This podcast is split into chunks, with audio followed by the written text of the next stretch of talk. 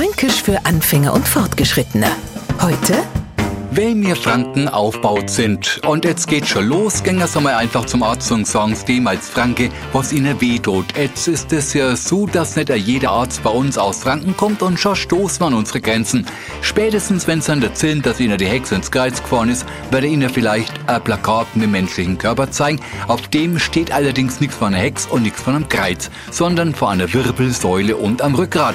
Jetzt kann es sein, dass er ihnen einfach ein wenig mehr Bewegung verordnet und jetzt erzählen ihm, dass das ihr Pumpen nicht mitmacht, ihnen ihr eigene Wampen im Weg ist, sie sowieso Schmerzen in die Bahn haben und ihnen bei zwei Schritt die Knächler weh da.